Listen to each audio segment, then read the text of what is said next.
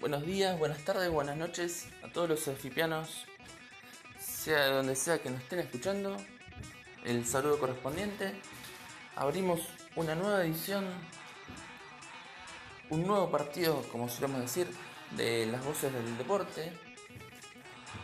En este sábado 12 de octubre, muy londinesco en cuanto a clima, porque llovió de arriba a abajo, izquierda a derecha, todo el tiempo, a veces mucho, a veces poco, pero siempre llovió. Anda a saber si sigue lloviendo todavía.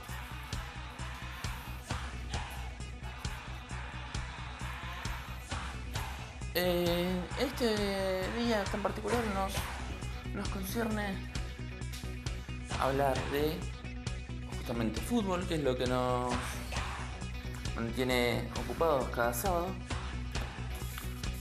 Pero no solo fútbol per se, fútbol mismo, sino este, un poquito en esta en esta en este día particular tan lluvioso, un poquito de, literatura. ¿Por qué? Porque en, estos días cuando, cuando llueve tanto y no pinta tanto salir, viene bien un poco leer algún que otro texto.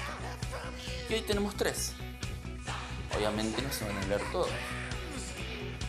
Pero, por ejemplo, les traje a Alejandro Fabri, les traje a Horacio Héctor Pagani y les traje al, al mismísimo, al inigualable doctor Carlos Salvador Vilardo. Y traje unos títulos interesantes en particular.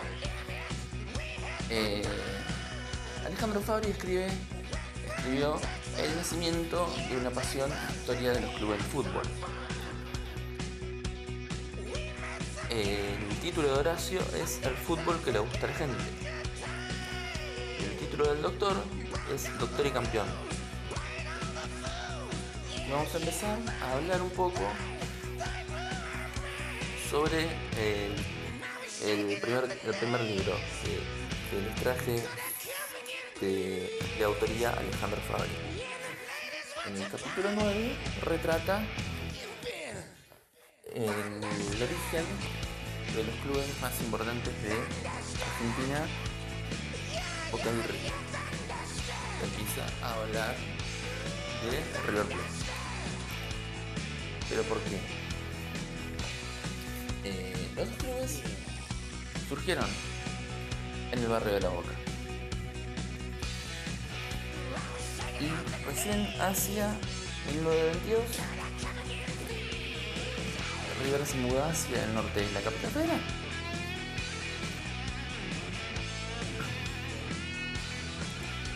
Entonces,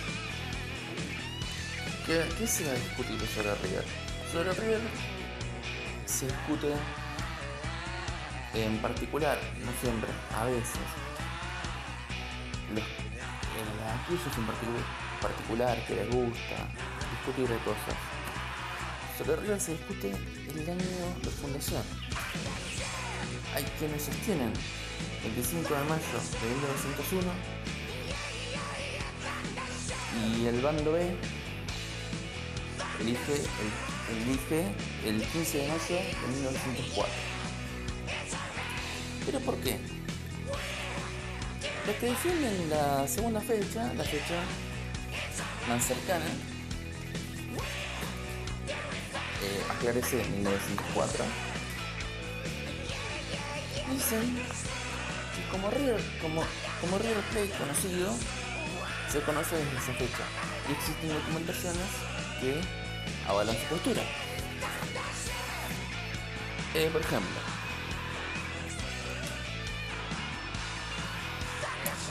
Por ejemplo, tras varias idas y venidas, se eligió River Plate como nombre, ya que mientras se construía el dique 3, Martínez había visto a unos marineros dejar de lado unos gigantescos cajones y ponerse a jugar a la pelota en los momentos libres.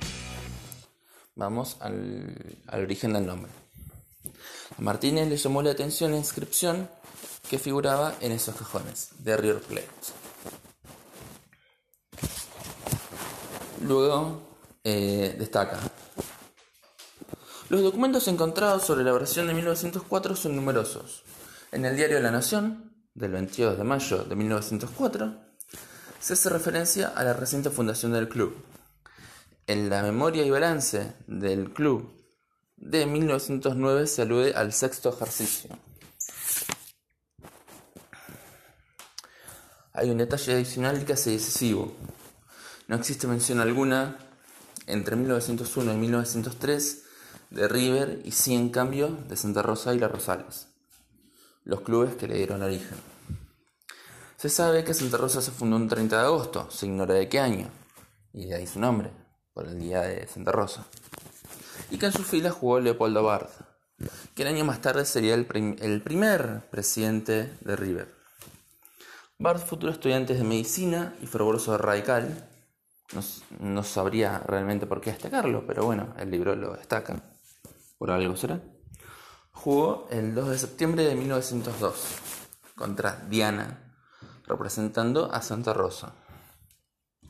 Una de las mayores evidencias sobre la fundación de River en 1904 la brinda el diario La Nación, que en su edición el domingo 22 de mayo explica, con el título de Club Atlético River Plate, ha quedado constituido un nuevo centro esportivo con los elementos de los clubes Santa Rosa y La Rosales, centro que tomará parte activa este año en casi todos los torneos a realizarse. Esta tarde iniciará sus reuniones con un partido amistoso entre el primero y el segundo team del club en el, en el FIT social que posee en Adarcena Sur. El 28 de mayo, River aparece mencionado en el diario en en el periódico El Diario, jugando contra General Mitre, a quien venció por 1 a 0. Y el 11 de junio, la información del mismo, de el periódico La Argentina retrata la derrota ante Racing por 3 a 0.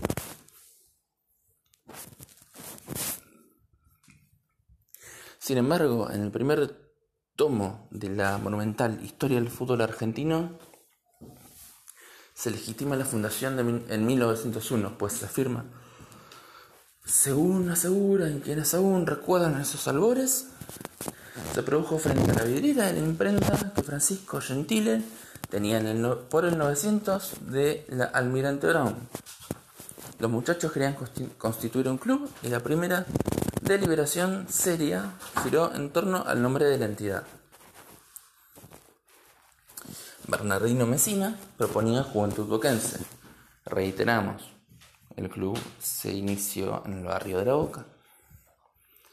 Carlos Antelo. Carlos Antelo veía más adecuado las Rosales como homenaje a su a la desaparecida corbeta. Pedro Martínez sostenía con más agrado River Plate, mientras que Forward era el nombre que seducía a Pedro Rato.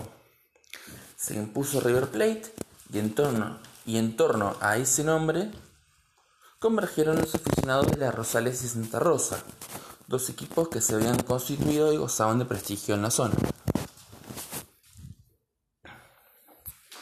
Frascara, de larga carrera en la revista El Gráfico, Agrega que las entidades madres de River fueron las Rosales y Santa Rosa, ambas con mayor entusiasmo que caudales. La vida de los clubes minúsculos no era muy grata, de manera que los dos cuadros de esta historia resolvieron constituir uno solo. Esto ocurrió en 1904 y ese año tuvo lugar el auténtico nacimiento de River Plate. Eh, otro ingrediente que se suma a la teoría de la Fundación Real en 1904 es que River se afilió a la Asociación Argentina en 1905 y que el 30 de abril de ese mismo año debutó oficialmente perdiendo 3 a 2 frente, a, frente al equipo de Facultad de Medicina por el torneo de Tercera División. Antes, River no había jugado nunca en torneos federados. Claro, si se creó en 1904, Como River iba a jugar antes, si no existía.